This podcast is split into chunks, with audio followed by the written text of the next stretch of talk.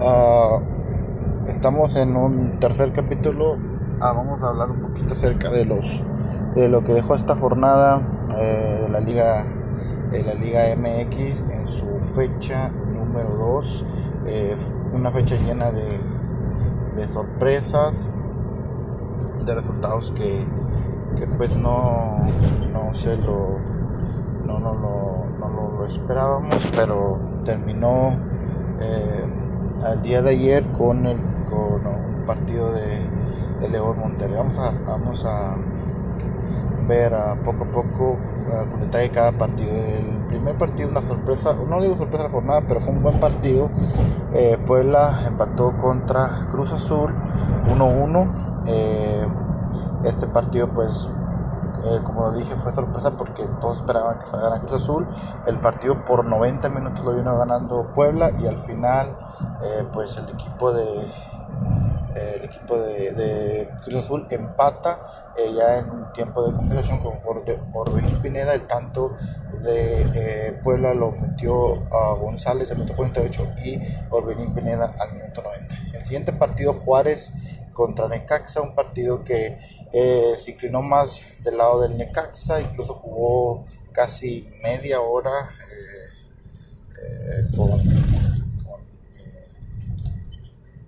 con un hombre de más y terminó pues uh, perdiendo el partido 1 a 0 con un penal de, uh, de Castillo a minuto número 60.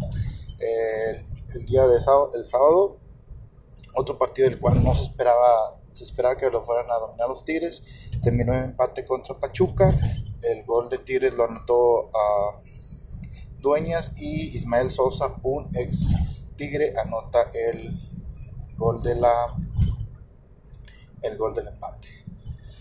El América derrota a Tijuana cuatro goles por cero. Los tantos fueron de Sánchez, Valdés y Henry Martín, 69 al y al 48.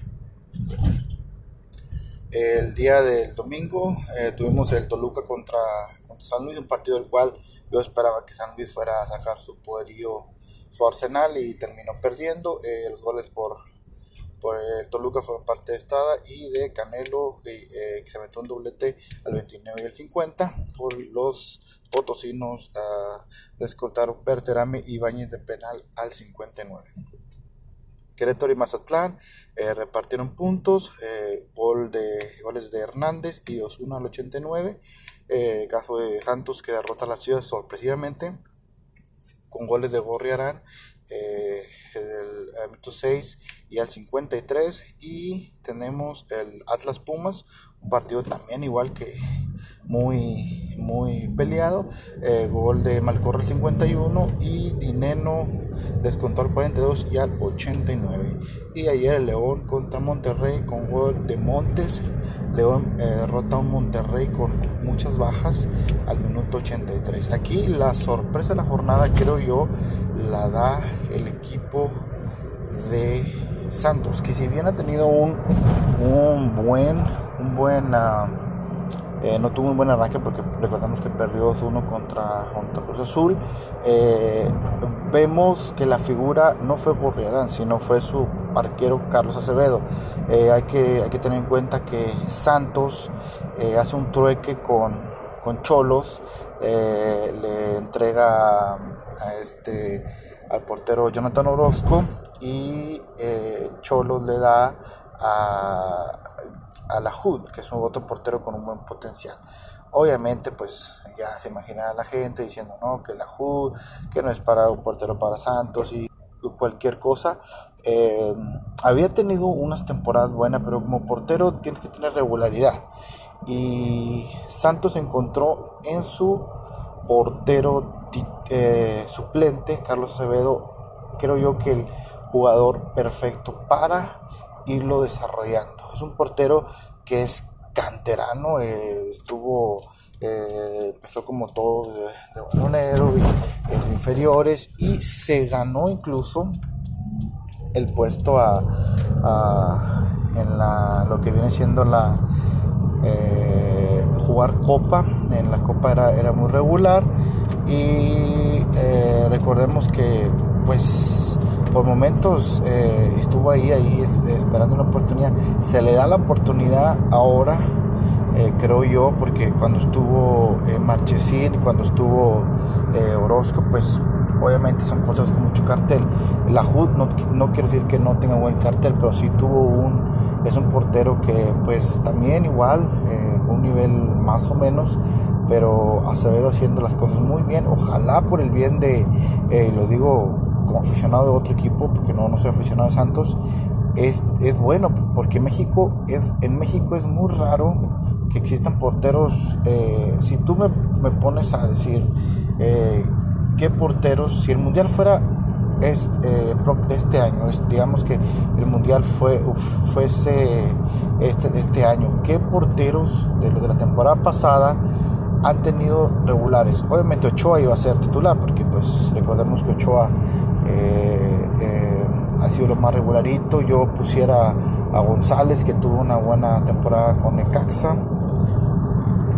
Pudiera poner por ahí a, a portero de, a este Acota de, de, León y de ahí eh, pues me atrevo a decir que no jóvenes digamos por ejemplo eh, se dice que hace Malagón de Acevedo eh, incluso Gudiño y, Toño Rodríguez pero de ahí en adelante creo yo que si buscas un portero a futuro Acevedo tiene que estar entre los entre los incluso Osvaldo Sánchez lo dijo en una entrevista que es el futuro portero de la selección mexicana. Y para que un portero que fue capitán de la selección, titular, este, eh, con esa jerarquía como Abad Sánchez diga eso, es porque el chavo tiene cualidades y sí se le han notado buenas cualidades. Eh, esperemos que siga siendo que lo, lo llamen. Eh, por momentos como jurado que tuvo, que, tuvo muy, que ha tenido buen nivel, desgraciadamente se va al a la, y digo desgraciadamente porque se va a un equipo donde tienen un portero con mucha experiencia y tienen un buen suplente como, como eh, Agudiño,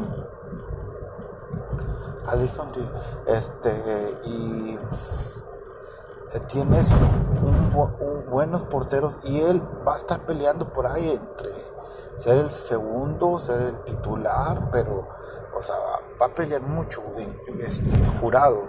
Eh, tal vez si lo hubieras mandado a un, por ejemplo, a un Monterrey, ya que Monterrey peleó su, su portero, pero González, eh, o lo, lo, pudieras haber enviado a un, a un equipo, qué sé yo, por ejemplo, Atlas, tal vez Lente a un Cholos incluso, o hasta un Santos, para que sea un poco más competencia para Acevedo, pero bueno, se terminó quedando en Cruz Azul y está bien, ¿verdad? Como los porteros en, México son escasos, eh, tuvimos, hemos tenido buenos porteros, pero casi ha sido más, hoy creo yo que los, que para mí el top 3 de porteros hasta ahorita, bueno, obviamente pones a Ochoa, eh, lo de lo de Acevedo está haciendo las cosas bien, Vicunes está haciendo también las cosas bien y Talavera me ha gustado también porque es, es ha sido fundamental para los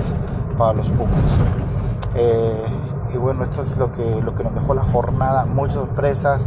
Eh, esperen el post el día de mañana o el jueves al inicio de la, de la de, la jornada porque estaremos hablando de los pronósticos, los partidos que nos va a dejar la tercera jornada. Estamos en la tercera jornada y veremos qué, qué nos puede traer esta, tercera jornada.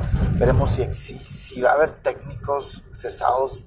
Yo lo veo muy difícil porque la jornada apenas está empezando, eh, el torneo está empezando, pero veremos qué se puede. También tenemos una previa de Champions League eh, estamos a esperar la, hay que esperar la previa de Champions League, eh, lo que nos dejó el torneo, los torneos europeos y también un poquito de Europa League. Esto espérenlo eh, porque estaré subiendo más, más uh, episodios. Estos en otra, en otra, en otro episodio de, de, de fútbol europeo enfocado en la Champions.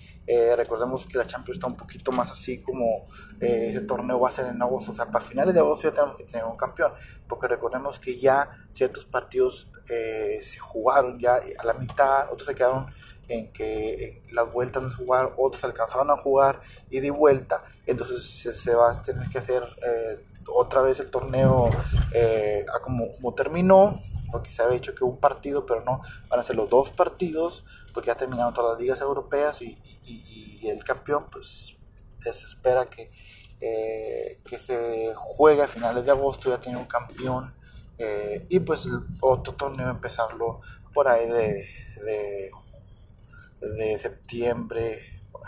esto es todo y esperemos un nuevo, esperemos un nuevo, un nuevo episodio. Eh, de las próximas, próximos días. Muchas gracias por su atención y recordemos, eh, sigan, eh, compartan este post y en sus redes sociales y, y para que más audiencia, uh, para que más personas sigan oyendo esto sobre fútbol. Muchas gracias.